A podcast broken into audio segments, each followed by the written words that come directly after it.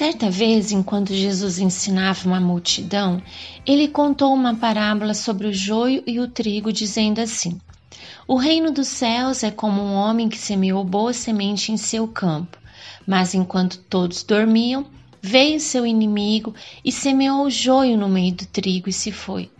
Quando o trigo brotou e formou espigas, o joio também apareceu.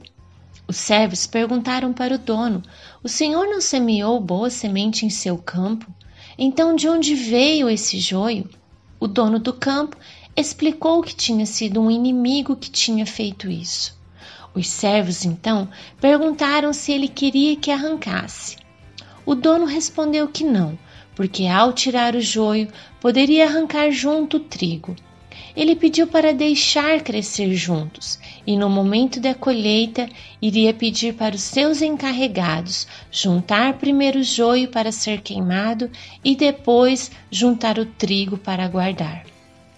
Você conhece o trigo e o joio? Após ler essa parábola, eu fui pesquisar sobre essas duas plantas. Queria entender melhor por que, que Jesus usou elas em seus ensinamentos percebi que são muito parecidas. Elas crescem nas mesmas regiões. A haste, as folhas, a cor e até a direção para onde elas se pendem parece gêmeas. Um leigo dificilmente consegue distinguir uma da outra. A diferença entre elas só aparece no período do amadurecimento, na fase da frutificação. É o momento em que o trigo muda de cor, fica naquele tom amarelado e é nesse momento que ele explode de dentro para fora, com seus lindos cachos de semente, tornando-se um espetáculo ao vento. Já o joio não tem essa mudança, continua na mesma cor, produz umas bolotas enrugadas que vai caindo com o amadurecimento. O trigo é a base do alimento mais conhecido de todos os tempos e em diferentes culturas, que é o pão. O joio, até hoje a ciência não consegue definir um valor e uma utilidade para ele. Duas sementes parecidas que conseguem até confundir os olhos de quem observa de fora, mas é no período do amadurecimento que torna visível quem é quem. Essa parábola tem me acompanhado durante todo este período de pandemia e cada vez que eu paro para pensar um pouco mais nela, eu aprendo algo diferente e gostaria de compartilhar algumas coisas com vocês. A primeira está ligada ao terreno que é citado. As duas sementes foram plantadas no mesmo terreno. Essa terra representa a minha vida, o meu eu, as minhas vontades, o que eu penso, minhas atitudes, minhas reações, minhas palavras, ou seja, é tudo que envolve a nossa individualidade, o que faz de cada pessoa ser ela mesma. Cada um tem o seu terreno, as suas histórias, as suas marcas, é o pacote todo. Isso significa que em mim existe tanto a semente do bem como a do mal. Elas estão germinando juntas vontades boas com vontades más, pensamentos bons com os maus, atitudes boas com atitudes más. É por isso que muitas vezes fazemos o que não deveríamos fazer. Falamos palavras que depois nos arrependemos. Temos reações que, quando percebemos, nos sentimos envergonhados. Até na criança é possível perceber isso. Às vezes, elas têm certos comportamentos que ficamos surpresos e até questionamos quem ensinou isso a ela. Isso porque o bem e o mal está presente na vida de todos, independente da idade. Trigo e joio representam sementes diferentes, mas que foram plantadas no mesmo local. Quer você acredite ou não, o bom e o ruim estão germinando juntos. Mas eu também fiquei pensando sobre o período do crescimento. Toda semente, para crescer, precisa ser regada e receber os nutrientes adequados para o seu fortalecimento. Ao pensar sobre isso, fiquei tentando identificar o que poderia servir de nutrientes para o joio. Por ser uma semente do mal, ela vai se alimentar de mentiras, do medo, da incredulidade, vivemos num mundo dominado pela maldade. Invejas, engano, corrupção, e se eu me alimentar disso, automaticamente fortalecerei o crescimento dessa semente na minha vida. Estando ela mais forte, o que vai estar presente será o desespero, a incredulidade, a certeza de que as coisas só vão piorar. Mas há uma semente do bem também pronta para crescer, e tudo que ela precisa é ser nutrida corretamente. Por ser a semente do bem, o que ela precisa é da convicção de que Deus existe, da certeza que Ele me ama, que Ele é meu Pai. Eu preciso alimentar ela com a confiança de que Deus reina sobre toda a terra, que tem todo o poder. Eu preciso fortalecer essa semente contemplando a perfeição de tudo que Ele criou e tendo a convicção de que Ele é imutável, nenhuma circunstância é maior do que Ele.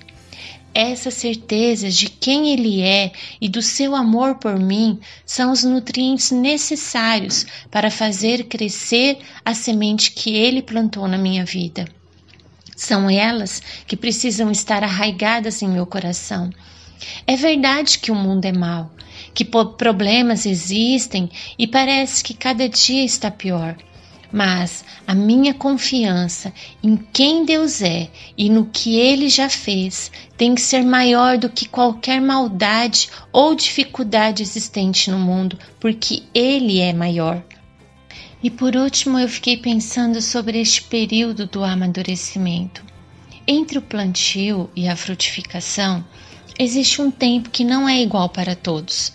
Cada espécie de plantação tem uma estação própria. Mas uma coisa é comum: elas ficam expostas a diferentes estações que traz mudanças climáticas. Dias com muitas chuvas, períodos de escassez, momentos com ventos fortes, tempestades, calor excessivo. E nessas mudanças climáticas, nós não temos controle algum. Ou você já conseguiu parar uma chuva quando ela começa, ou acalmar o vento no meio de um vendaval. Na nossa vida também é assim. Vamos passar por diferentes circunstâncias externas que vão chegar, como as mudanças climáticas, muitas vezes sem avisar e sem data para finalizar. Pode ser uma crise financeira trazendo momentos de escassez, doenças, mortes inesperadas de pessoas próximas, relacionamentos que terminam, situações que podem acontecer durante este tempo entre este intervalo do plantio até o amadurecimento. E muitas delas, por mais que tentamos, não conseguimos controlar, porque somos seres impotentes. A postura de Deus diante dessas situações é exatamente igual do dono da plantação. Ele vê, enxerga todo o cenário que nos envolve e não faz nada, simplesmente permite. A nossa postura também é igual a dos servos, que presencia algo ruim e já quer logo resolver ou ficar questionando o trabalho de Deus. Mas você não plantou uma semente boa? Por que você deixa isso acontecer? Você não é um Deus de amor? Quando não queremos arrancar as coisas do terreno dos outros, se não bastasse os nossos próprios questionamentos, ainda temos que lidar com as dúvidas e as indagações das pessoas que, ao observar a plantação de fora, julga e duvida da qualidade da nossa terra e da existência de uma semente boa. Deixamos de ser criatura e tentamos assumir o papel do Criador, questionando a existência daquilo que ele faz. É claro que se ele quisesse, ele podia tirar de uma única vez o mal que habita em mim, ou livrar a minha vida de todas as circunstâncias que as estações trazem. Mas é por conhecer tudo que ele permite todos os processos necessários entre o plantio até a frutificação. Ele permite o bem e o mal crescerem juntos porque ele conhece a essência do bem que foi plantado dentro de cada um. Nós podemos não saber ou até esquecer e as pessoas de fora duvidar, mas Deus não duvida. Tudo que ele já fez foi o suficiente para proporcionar o crescimento dessa semente em nós. Quem precisa compreender isso somos nós, que devido à nossa imaturidade não enxerga e não entende. Estamos vivendo dias difíceis, cada pessoa com sua própria crise, lutas e temores, mas que possamos entender que esses momentos são oportunidades para nutrir a semente de trigo que habita em nós.